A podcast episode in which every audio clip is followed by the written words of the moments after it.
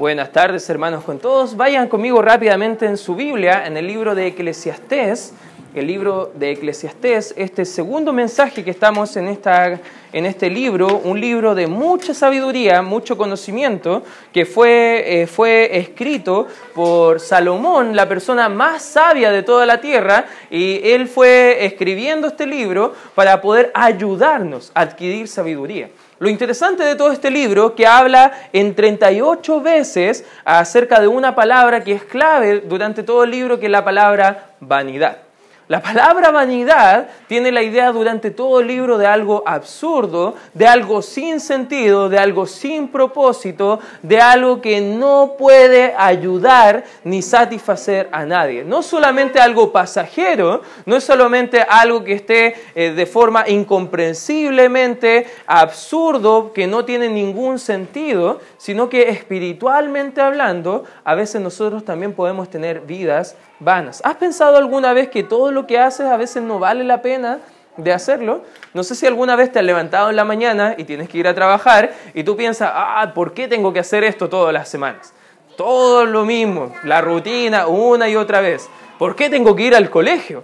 Bueno, ni me van a, ni las matemáticas que estoy aprendiendo, algún momento no las voy a poder ocupar. ¿Para qué estudiar? A veces la gente piensa que las cosas que vivimos son sin sentido son sin propósito y por lo mismo el libro de Eclesiastés nos va a mostrar un poquito el propósito de vivir. Y si estás con nosotros en esta tarde y quieres tomar apuntes del mensaje, ponele como título el propósito de vivir, porque la vida, una vida sin Dios no tiene sentido como hemos visto. Una vida sin Dios no tiene propósito alguno. Una vida sin Dios pierde, pierde perdón, todo el valor que podría tener. Es una vida sin provecho, lo vimos al comienzo de este libro. Es una vida que al final de ser vivida en realidad no trae nada bueno ni a nuestras almas, ni a nuestras familias, ni a nadie. No tiene ningún provecho. Es una vida sin cambio. Es una vida rutinaria. Es una vida que se repite una y otra vez. Una vida sin Dios es una vida que no tiene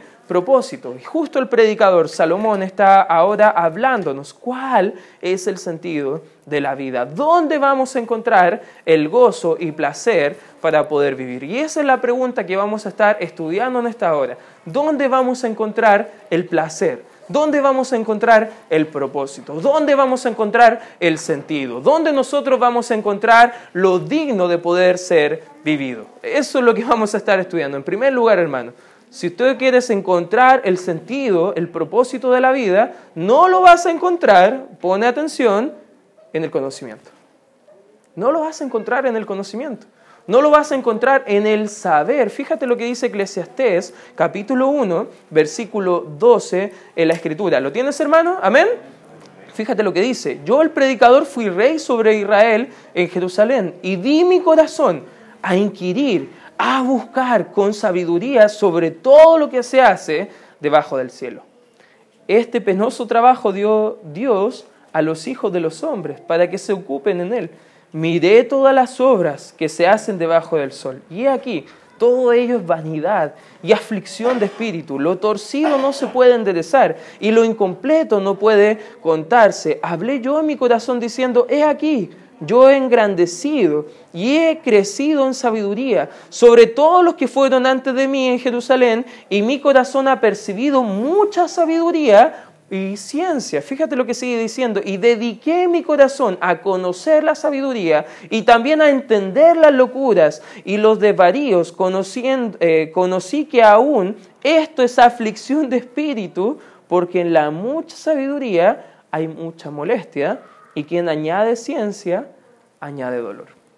Imagínate, la persona más sabia que alguna vez pudo haber existido, Salomón, él dijo que en el conocimiento no vamos a encontrar nada.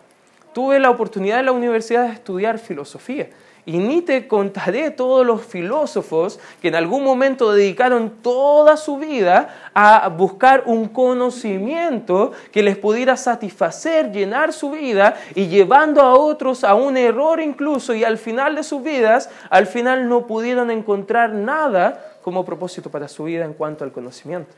Sócrates, un, filósofo en el, el, 460 y el 399 a.C., vivió lo mismo que Salomón, que él estaba abundante en sabiduría. De hecho, en el mundo heleno antiguo fue conocido como el padre de toda la filosofía antigua helena. Él dijo algo, una, una frase que probablemente tú la has escuchado, solo sé que nada sé. Imagínate, un hombre que vivió para conocer un hombre que estudió probablemente todos los libros de aquel entonces, un hombre que dedicó su vida para el conocimiento, reconoció que no sabía nada.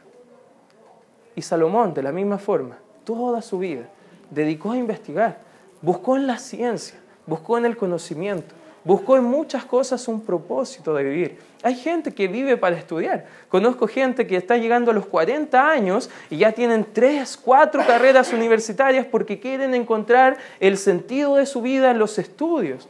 Pero déjame decirte que en el conocimiento no podremos encontrar el propósito para nuestra vida. La sabiduría humana no puede, hermano, dar vida, puede dar sentido a la vida, perdón, sino que solamente lo va a alejar porque todo lo que quiere hacer la filosofía humana, la sabiduría humana, está centrada en el hombre y no en la sabiduría que enseña la Biblia, que viene de lo alto, del Padre de las Luces, de Dios mismo. ¿Sabes que ese tipo de sabiduría y conocimiento solamente te va a alejar cada vez más del Señor? Tú puedes decir, pero yo he leído muchos libros. Sí, pero te hago una pregunta, ¿cuántos de esos libros han transformado tu vida? ¿Sabes que hay un solo libro en toda la vida que tiene el poder y ha tenido el poder para transformar a las personas desde épocas antiguas hasta el día de hoy y es el libro que estamos estudiando. Es la Biblia. Es la Biblia, es el único libro que tiene el conocimiento suficiente para poder quebrantarnos no solamente nuestras mentes, pero también nuestro corazón y toda nuestra voluntad. Fíjate, acompáñame rápidamente al libro de Hebreos, rápidamente, Hebreos en el Nuevo Testamento. Guarda tu espacio ahí en, el libro de Eclesiastés, capítulo número 4 de Hebreos. Fíjate lo que dice el versículo número 12. Porque la palabra de Dios es viva. Ayúdame, por favor, porque la palabra de Dios es viva y eficaz. No solamente es un libro vivo, es un libro que actúa. Es un libro eficiente. Eso tiene la idea de la palabra eficaz. Es un libro que va a hacer algo. Es viva y eficaz y más cortante que toda espada de dos filos, que penetra hasta partir el alma y el espíritu, las coyunturas, los tuétanos y discierne los, los pensamientos perdón, y las intenciones del corazón. Si tú dedicas tu vida, hermano, a buscar un conocimiento lejos del conocimiento que nos trae a la voluntad de Dios, al centro de donde Dios quiere tenernos, que es su voluntad, porque es el único lugar seguro para el hombre estar en el centro de la voluntad del Señor, no en una esquina, no inmerso en un poco, sino que en el centro mismo, solamente lo vamos a encontrar en la palabra de Dios. El conocimiento no te va a dar propósito en tu vida, no el conocimiento por lo menos humano, no solamente el conocimiento de algunas cosas. Hay gente que dedica su vida para poder entender Conozco muchas personas que han dedicado toda su existencia para aprender y al final de su vida no tienen ningún provecho. Hay cosas de la vida que no se pueden ni siquiera explicar sin Cristo.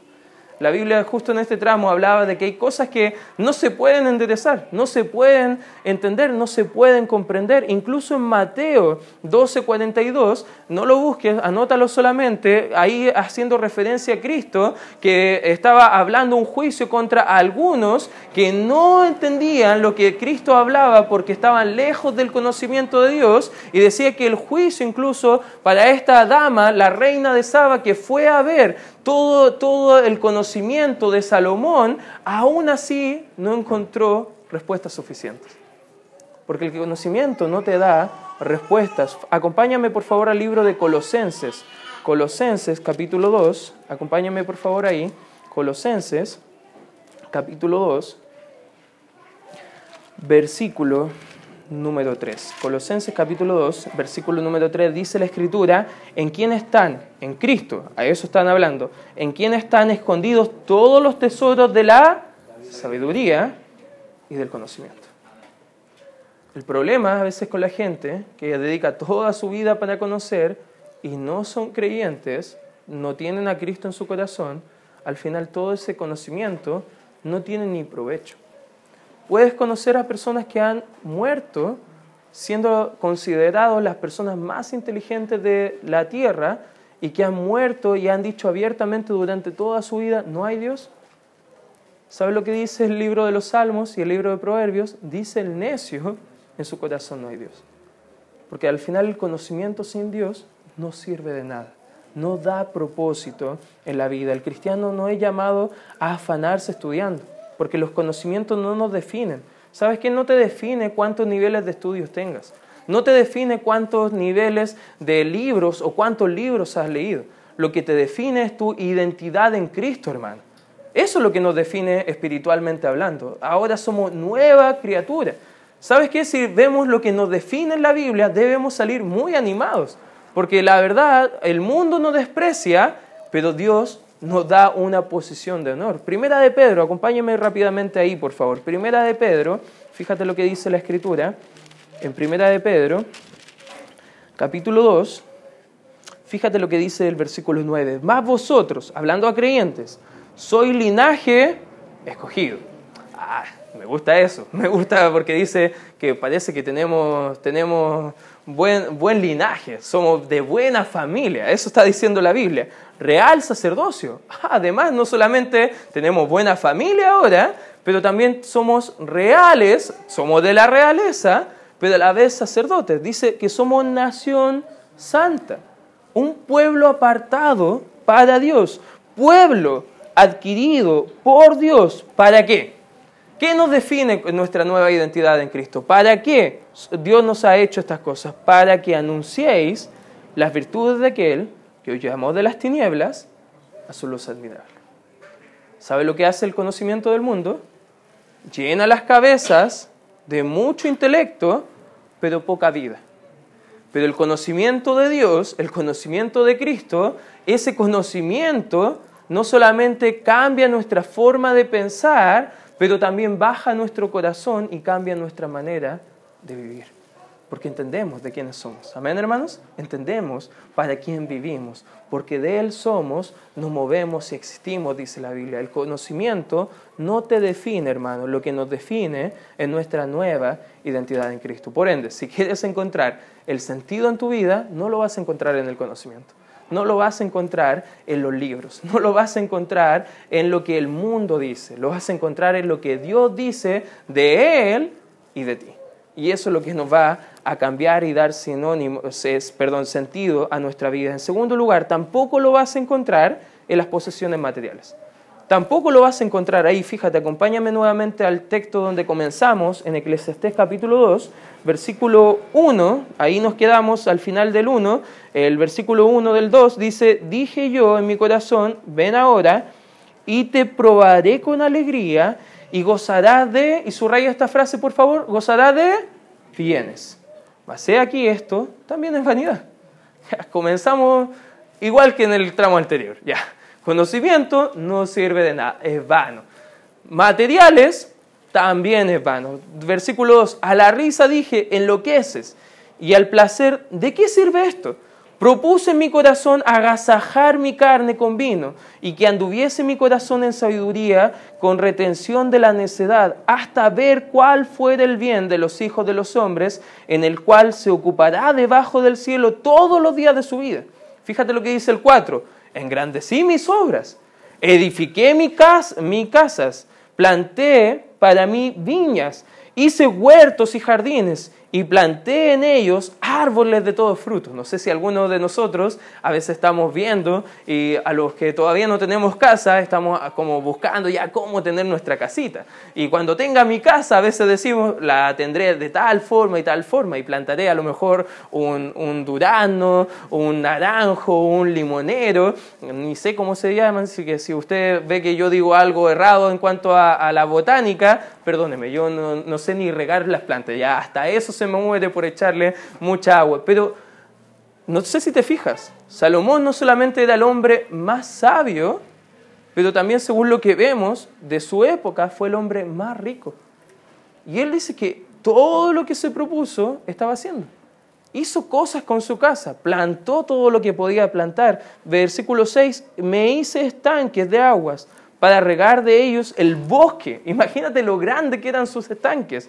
Para regar bosque donde crecían los árboles. Compré siervos y siervas, esclavos, gente que trabajaran para él. Y tuve siervos nacidos en casa. También tuve posesión grande de vacas y ovejas más que todos los que fueron antes de mí en Jerusalén. Esto es como el, paraíso para todos los que le gustan el sur. Ya, vacas, cerdos, chanchos, olor animal, todo eso también lo tenía ahí eh, Salomón.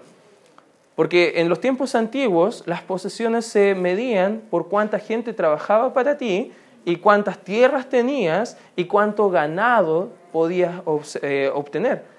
En ese tiempo no era tan valioso algunas cosas, salvo algunos metales preciosos como el oro o otras cosas que podías cambiarlo por otros utensilios, pero no había plata como tenemos en nuestra época.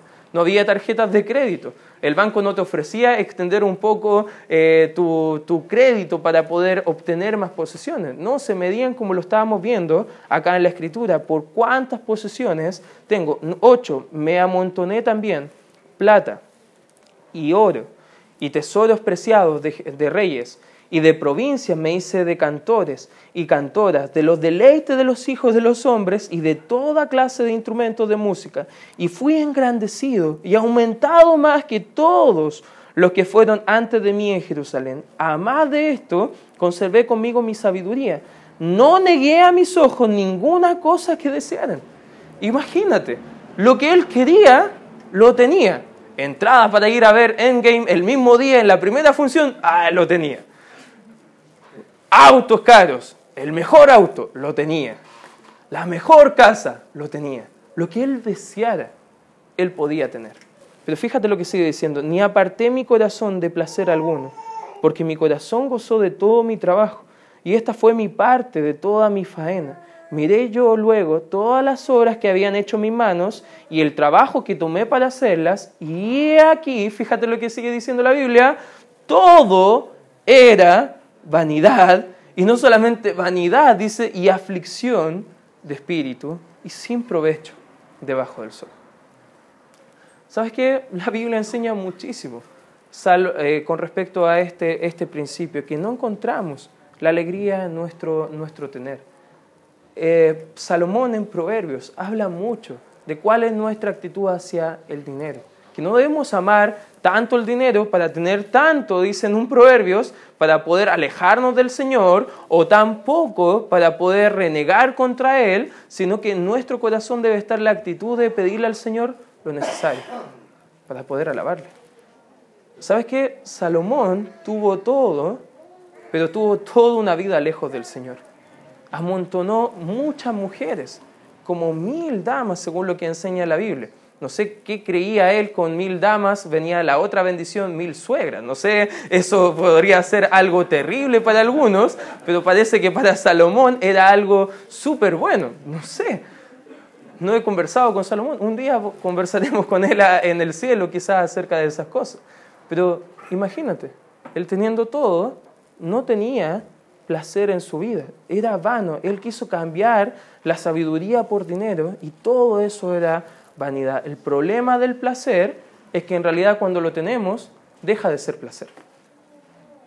¿Te ha pasado que a lo mejor has querido algo, mucho algo, y cuando lo tienes, lo disfrutas el primer día como un juguete nuevo, segundo día, quizás la primera semana, pero después del tiempo, ah, está por ahí tirado.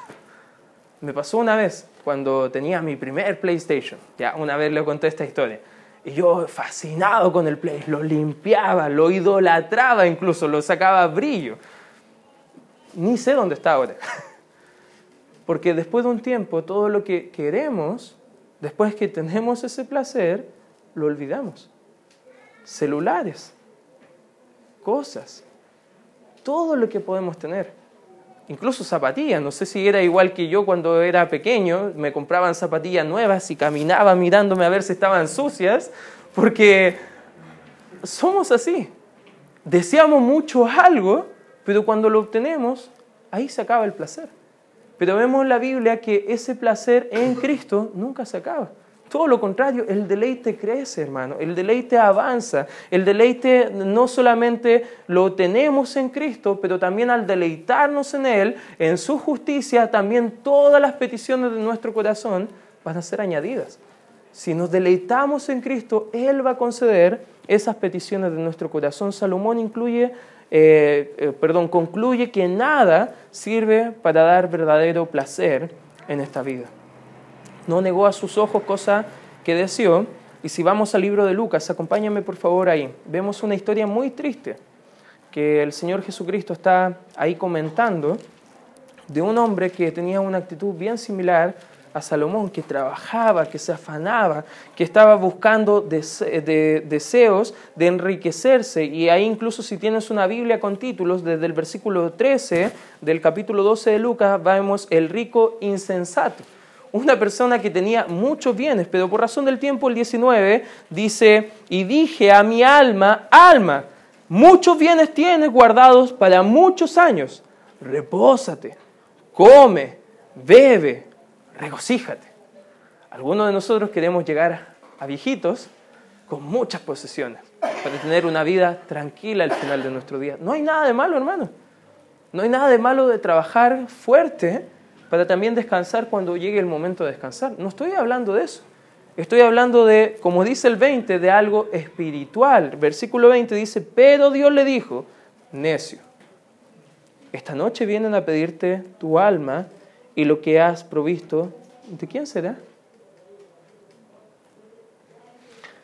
A veces tenemos la, la idea de que queremos trabajar, esforzarnos, dejar buena educación a nuestros hijos, dejar una casa, y para cuando nosotros lleguemos al fin de nuestra vida.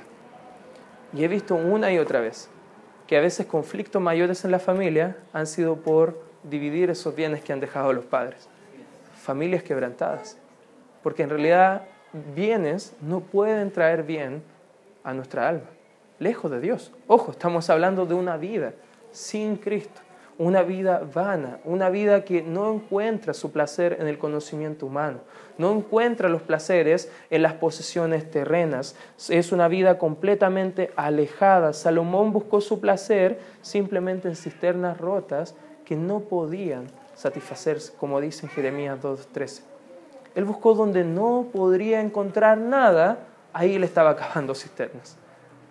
Y a veces somos así, hermanos. A veces nos conformamos con migajas espirituales cuando podríamos tener deleites y banquetes espirituales. A veces por obtener algo más económicamente perdemos bendiciones espirituales mayores. No puedo contar las veces que he conocido hermanos que estaban muy bien en los caminos del Señor y de repente porque el jefe le ofreció un mejor trabajo, pero trabajando el domingo por más plata, ni están en la iglesia ahora. Y si usted le pregunta, ¿cómo está tu vida? Quizás te pueden decir, tengo mejor casa, tengo mejor auto, pero espiritualmente soy pobre. Hay mucha gente así hoy en día. Y adquiere sabiduría, hermano. No vas a encontrar tu, tu placer, tu propósito en posesiones materiales. Entonces, hermano, si no lo encontramos en el conocimiento humano, si no lo encontramos en las posesiones materiales, ¿en qué lo encontramos? Como punto número tres, lo encontramos sola y únicamente en Cristo Jesús. ¿Está de acuerdo, hermano? En Cristo tenemos nueva vida espiritual. En Cristo podemos tener los deleites, las riquezas de Dios en Cristo por la eternidad en los cielos en Cristo podemos conocer los conocimientos más grandes de toda la vida. Juan 6, acompáñame por favor ahí en Juan 6, capítulo 6, versículo 35. Fíjate lo que dice la escritura acá. Jesús les dijo, yo soy el pan de vida. El que a mí viene nunca tendrá, ¿qué dice? Hambre. Y el que en mí cree no tendrá sed jamás. En Cristo tenemos hambre espiritual, vamos y quedamos satisfechos. Queremos conocer, nunca acaba nuestro tiempo de conocer más al Señor. ¿Te ha pasado, hermano, que has llegado a Cristo y quizás no conoces mucho, pero has leído la Biblia quizás completa una vez y la estás leyendo la segunda vez como que es viva y, como que adquiere más sabiduría y quieres seguir conociendo y seguir aprendiendo y pasas por un discipulado y vienes a la iglesia y estudias la Biblia y lees la Biblia en tu casa y aún así como que quieres más. Pero a la vez quedas satisfecho porque tu alma está saciada en Cristo Jesús. Eso lo encontramos solo en Cristo, no en otros libros. En la Biblia, que es la palabra de Cristo, nos puede dar esa satisfacción. Juan 4, unas páginas más atrás, vaya conmigo por favor. Juan capítulo 4, versículo 13 y 14, dice la escritura, respondió Jesús y le dijo, cualquiera que bebiere esta, de esta agua volverá a tener sed. 14, mas el que bebiere del agua que yo le daré, no tendrá sed jamás, sino que el agua que yo le daré será él, eh, perdón, en él una fuente de agua que salte para vida eterna. ¿Sabes qué? El sentido primeramente comienza en Cristo, pero recibiendo a Cristo. Y si tú no eres salvo, tú puedes a lo mejor venir a la iglesia, haber nacido en una familia cristiana, ir a lo mejor a alguna iglesia o grupo, estudiar la Biblia, pero si no eres salvo, uno no entiende la Biblia. No la puedes entender como dice Primera de Corintios. Por ende, no puede ser satisfecho tu sed y hambre de conocimiento de Dios, y menos satisfacer tu alma para poder tener la eternidad en Cristo. Porque en Cristo solamente está la vida eterna. Amén, hermanos. En Cristo podemos entender lo que Dios quiere para nuestras almas. Juan 10, acompáñame por favor ahí. En Juan capítulo 10. Fíjate lo que dice un texto muy conocido, el versículo número 10, dice, ladrón no viene sino para hurtar y matar y destruir. Cristo dice, yo he venido para que tengan vida y para que la tengan en... Yo soy el buen pastor. Y el buen pastor su vida da por las ovejas. Qué lindo, hermano. Qué lindo lo que hace nuestro buen pastor por nosotros. Nos da lo que necesitamos, nos da cuidado y no solamente quiere que vivamos, sino que vivamos abundantemente en Él. Eso lo encontramos solamente en Cristo, hermanos. Salmos, acompáñame por favor ahí, en el libro de los Salmos, Salmos capítulo 16. Vaya conmigo por favor al libro de los Salmos, capítulo 16. Fíjate lo que dice el versículo número 11. ¿Lo tienes, hermano? Amén dice la escritura, me mostrará la senda de la vida, en tu presencia, dice el salmista, hay plenitud de gozo. Delicias a tu diestra. ¿Para cuándo dice la escritura? Cuando comenzamos nuestra vida espiritual. Somos hijos del Señor. Ahí comienza nuestro para siempre. Y cada día podemos encontrar nuestro propósito, sola y únicamente en Cristo. Hay muchos textos más, hermanos, que podríamos estudiar. Pero no sé si estás teniendo hambre de Cristo ahora. No sé si estás buscando ahora entender para qué estás, hermano. ¿Sabes qué? Estás para glorificar a Cristo. Amén. Estás para traerle gloria a Él. Estás para poder vivir sola y únicamente para Él. Y si tú todavía no conoces a Él, puedes ver en Juan, por favor acompáñame rápidamente y con esto quiero acabar, que hay un camino para que tú puedas tener el propósito correcto en tu vida. En Juan 14 empieza en el versículo 1, no se turbe vuestro corazón, creed en Dios, creéis en Dios, perdón, creed también en mí. Y habla de cuántas, cuántas moradas hay en el cielo para nosotros. Y uno le pregunta, muéstranos al Padre, ¿cómo podemos ir al Padre? ¿Cómo puedo ir al cielo? Versículo 6 nos da la respuesta el Señor Jesucristo. Jesús le dijo, yo soy el camino y la verdad y la vida. Nadie viene al Padre sino por mí. Y si tú no has creído en Cristo como tu Señor y Salvador, hoy puede ser el día que vayas al camino, el camino correcto, que te puede dar la verdad, que puede transformar tu vida y adquirir vida eterna en Cristo Jesús para siempre. Y si tú ya eres salvo, ya eres un hijo de Dios, ¿qué esperas para disfrutar tu vida en Cristo? Tenemos las delicias de Cristo a nuestro alcance. Solamente tenemos que abrir nuestra Biblia y disfrutar nuestra nueva identidad en Cristo entendiendo su palabra. Te quiero animar, te quiero desafiar a que vivas el nuevo propósito que nos ha dado el Señor. Vamos a dar gracias Padre Celestial por este tiempo que podemos estudiar tu palabra. Gracias Señor por todo lo que haces en nuestras vidas. Y te ruego y te pido Señor que transforme nuestra manera de pensar en esta hora a través de Eclesiastés y nos ayudes a entender la verdadera sabiduría que solamente la podemos encontrar en ti. Que podamos ver las delicias que hay a tu diestra para siempre. Que podamos entender las riquezas inmensurables que solamente podremos comprender en el cielo al lado tuyo. Gracias Señor por la iglesia. Gracias Señor por los hermanos que han llegado en esta hora. Con cabeza inclinada.